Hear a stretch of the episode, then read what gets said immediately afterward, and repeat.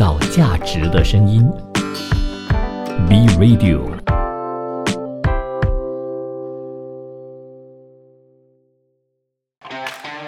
你有你的观点，他有他的角度，观点角度大不同。今天的观点角度大不同呢，我们来谈一谈哦，就是在经济衰退、百业待兴的年代呢，创业的风险远比打工来的高吗？其实我们可以看到，在这个疫情的这个这个期间呢，很多的产业或者是很多的经济真的是都受挫嘛。嗯。然后呢，很多我们又同时可以看到很多的企业啊，就或者是很多的公司，就突然间兴起，就好像有一种百花齐放的感觉。所以我在想，这样子百花齐在齐放的感觉，在遇上经济萧条。的情况下呢，这个企业真的是能够发展下去吗？哎，我这样就要问问你啊，你的企业是在这个经济衰退的时候创业的吗？对啊，那你觉得风险高吗？我觉得其实我我自己本身会担忧，你知道吗？即使我现在是在整个创业的这个阶段，然后呢，虽然说呃整个整个过程还算是 OK 的，只是我还是会担心，因为呢，马来西亚已经进入了第四次的呃第三次。第三次还是第四次，我已经混乱了，你知道吗？太多是封城了，对对，现在就是已经是进入 FMCO 的状况，然后大家也不能出去啊，然后好像都不能工作。如果真的是也蛮担忧这一次的整个疫情啊，会不会让整个就是产业，因为之前就是让，整个产业就好像没有办法重新振作起来。因为我听到有很多的公司啊，在这一次的这个 FMCO 底下已经很难存活了。是，那先说一说你的部分吧，哈，我还是想要了解一下。那你在这个创业的同时呢，你有觉得自己在面对哪一些风险吗？你觉得这个风险大吗？还是说你自己评估了这个风险之后，你自己能够去拿捏？诶，可能这个资金不会投入太多，呃，或者是嗯，在做一些决策方面呢，也会比较谨慎一些，但是也不至于太多的风险，然后阻碍你创业的这个决心。就是我呃，在整个在这一段时间啊，应该讲说我们的产品啊，都会有做一些改良，因为现在疫情大家都很注重整个所谓的免。疫力嘛，所以我们在产品的研发上也进进行了一些调整。因为如果再不调整的话呢，可能就是大家不会那么注重。因为现在我觉得衣食住行还是关键，然后呢，医疗设备也不能够少，或者是在自己的健康上也是一个很关键的领域嘛。所以如果我们的产品呢只注重，因为我们是呃素的胶原蛋白，是，然后我们让我们的体内啊就是可以健康了之后，然后展现在皮肤上面嘛。但是呢，在这样子的情况下，这个就变成次要的商品了。所以我们如何呢把这个次要商品也把它带进，就是主要的商品，所以我们在我们的成分上面呢，也加入了一些，就是呃有可以帮助我们体内啊增强我们免疫力的一些成分在里面，这就是我们做的一些调整，因为我们就是有看到所谓的风险在了，大家可能就不会在这些所谓的呃。它它也不是，因为它不是属于必需品，对，它是必需品的第二第二次，所以呢，我们要把它拉到所谓的必需品上面的时候，我们就需要做一些调整跟改良，但这样子才能够跟上整个社会所的所需要的东西。因为疫情打击了这个经济，我们经济也衰退哈。那疫情方面呢，大家也对这个健康特别的关注，对漂亮其实觉得还好而已啦，对吗？但是如果你这个产品呢，能够给到他们健康之余，又能够漂亮量为什么不要呢？对吗？那我们也一直听说转机啊，危机就是转机，危机就是可以看到商机，这就是其中一个说法。就比如说 Happy 它展现出的这样子的一个做法。那如果你觉得这个呃危机看起来真的是一个危机，你没有办法创业或者说没有办法工作的话呢，那可能真的是呃没有办法闯出一片天了。不过在这个经济萧条或者说我们说经济衰退的时候呢，打工的风险看起来还是真真的是比较高一些。你看，好多人失业，好多人都需要政府的资助嘛，哈，呃，甚至是呢，政府呢也担心有太多的失业潮，或者说太严重的呃这个失业率哦，他们也资助了这些公司有资金的辅助计划，就是你留着这些员工，政府帮你付一些呃款项，帮你付他的资金，呃，他的薪资当然有附带的条件，就是说你在半年里头你也不能够诶解雇你这些雇员等等的，当然这个呃辅助呢有一些。人觉得不太足够了哈。但是，嗯，整个国家那么大，政府要帮助几个人呢？对吗？也没有办法，真的是完全所有的都照顾得到。但是呢，可以很明显的看到，整个疫情或者经济衰退的时候呢，打工一族呢是肯定会受到最大的影响的。因为一家公司可以继续的存在，可是它可以不需要有那么多员工，员工就会首当其冲的被刷掉。哎，而且我们也看到，就在这样的一个时机，有很多被刷掉的员工，他们没什么东西可以做了吗？也没有办法再去应征新的工作，他们就怎么样呢？创业。很多人在网络创业啊，很多人呢把之前自己不会的烹饪哦，把它再稍微刷一刷、磨一磨，哎，就可以做成呃一些很好看的，对呀，高呃这个西式的糕点啦，呃或者是很美味的美食啦，或者很传统的美食啦，这些都在网上售卖，而且据说也卖的不错。单单是我听过一个案例哈，就是有一个马来妇女她做三包酱，它在 Shopee 呢卖到非常的火红啊，好像是可以。上到百万还是千万呢？说那个量哈，不是它的那个销售额。呃，你看，这就是在经济危机的时候，其实你还是可以找到一些商机的。你说到这个，对不对？我一个朋友，他自己本身是导游来的，那导游我影响真的是非常大。所以你知道吗？他们那一般导游在那边想有什么样的方法，或者是有什么样的其他的 alternative 的工作可以去做。然后就其中一位，他真的是很强，他自己本身不会 bakery 的，他就是不会做蛋糕。然后他就在那个期间呢，就研究怎么样去做那个千层蛋糕。所以他在做做做做做的时候呢，现在居然闯出一片天来。因为他之前的设计可能是有一点难看。但是呢，在整个创业的过程当中，就慢慢的进步、进步、进步。然后大家大家也看到他的整个成长是是有在的，而且是他的销售额呢也是非常的高。所以我会觉得没有什么东西是所谓的风险，是我们如何去处理这一些风险而已，有没有去看待这一些风险？而且刚刚讲了，大家都是百花齐放嘛。然后讲到创业潮呢，其实很多的商品哦，他们都不再是好像请，好像之前如果说。微商方面，他们可能会请啊，就是团队啊，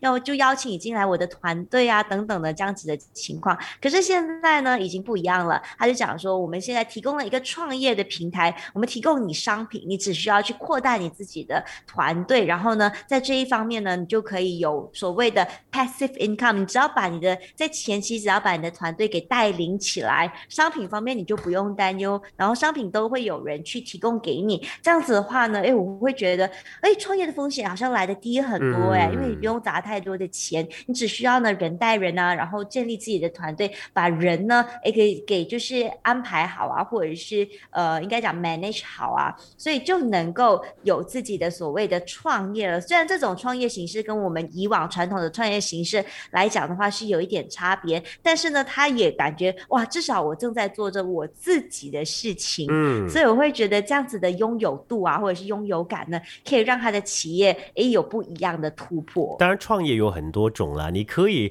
呃，如果你有资金的话，你有找到这些投资人的话，你可以一来呢就马上做一个很大的企业。当然，也有一些是小资本的企业，甚至是你直播带货也算是一种企业啊。你个人的这个创业嘛。那我也有朋友呢，因为他是一个专业的主持人，那在这个疫情期间，他也没有办法去主持这些什么呃线下的活动，他偶尔也是接一些线上的活动。不过更多的话。话呢，他就是自己成为一个代购，他就去买文东江、文东的导报啊，就是看呃呃吉隆坡一带有谁要买，就跟他下定之类的，他就做这个代购，因为他还是要养活他的家人嘛。所以在这个疫情之下或者经济衰退的时候，还是有很多东西可以做的。我在网上呢看到这样子的一篇文章，就说经济衰退其实带给创业家很多的机会，跟大家分享一下这样子的一篇文章。他说，在这个经济衰退的时候呢，你创业其实你可以。更容易的创业怎么说呢？第一是竞争削弱了，因为在危机当中，很多大公司因为投资链啊断裂而走向灭呃绝境嘛，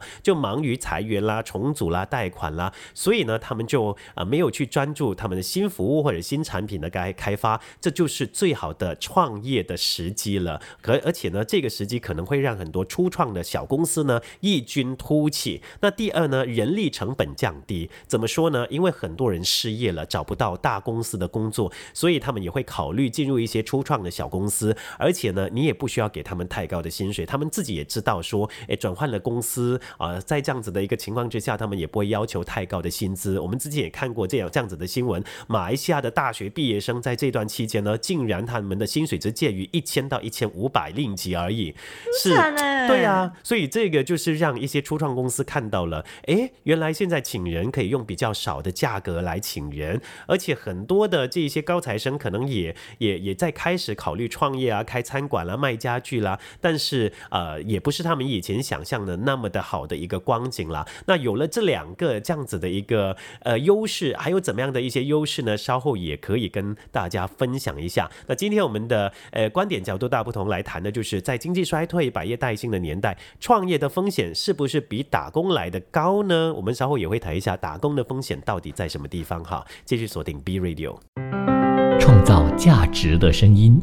，B Radio。继续回来，今天的观点角度大不同。上一段呢就提过了，在经济衰退的时候呢，其实带给很多创业家一些机会的，比如说竞争削弱了，人力成本降低了，还有哪一些呢？也跟你来分享一下。商业模式趋于更加的理性，怎么说呢？风险投资在经济危机下呢被迫收紧口袋嘛，意味着创业者呢拿到的钱的机会更小了，很多注定呢呃来骗钱烧钱的商业计划自然是被淘汰了。于是呢，创业者。最终执行的必然是拥有清晰盈利模式，还有健康现金流的商业计划。这样的计划生存下来的可能性更大，也意味着呢，创业成功的可能性也变大了。再来就是价值观趋于理性。以前人们去创业呢，都是啊自比为呃走钢丝绳啊，似乎呢小公司注定就要失败，大公司注定就能成功。那这种自卑的观念是有问题的。雷曼哥哥的倒台，还有美林姐姐的被收购。我这就是说到两家公司了哈，也让我们意识到呢，无论大公司还是小公司都有失败的可能性，也都有成功的潜力。这取决于你怎么去经营而已，而不取决于规模的大小。人们呢将以更平常的心态来看待小公司，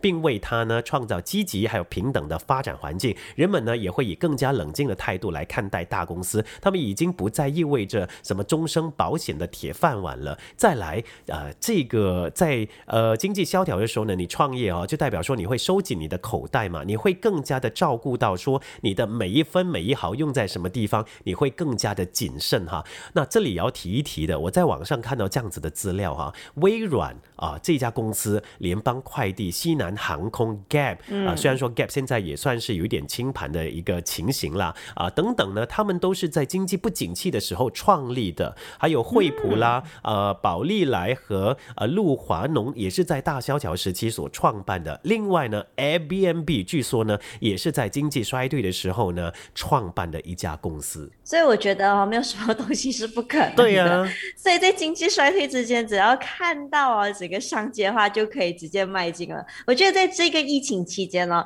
有两个产业是我目前呢是看到还蛮成功的。第一就是教育，因为呢很多人就开始往线上平台去发展嘛，然后一些传统的公司啊，他就不了解线上线上。是怎么样去运作的？所以就报就报了很多那种线上的那种课程啊，然后要怎么样去直播带货啊，要怎么样去演讲啊，然后口才训练班等等的这些课程呢，其实都兴起了，你知道吗？之前可能大家不会专注在要把钱花在投资自己身上，可是现在呢，在疫情期间，大家觉得诶，投资在自己身上很重要，投资在企业身上，关于教育那一块也很重要，所以呢，它就是有所谓的教育潮出现，然后再来就是算命，因为钱。前途未卜，对，真的，你知道吗？真的，你知道我我那个时候我就就因为大家心里就很多有不确定的东西在了嘛，然后不安啊、不稳啊，然后感觉自己的精神支柱被打就被打击到了嘛，所以就要寻求其他精神支柱，所以呢就会开始去素质学，然后很多人就开始这一段在这一段期间就研究那个素质玄学，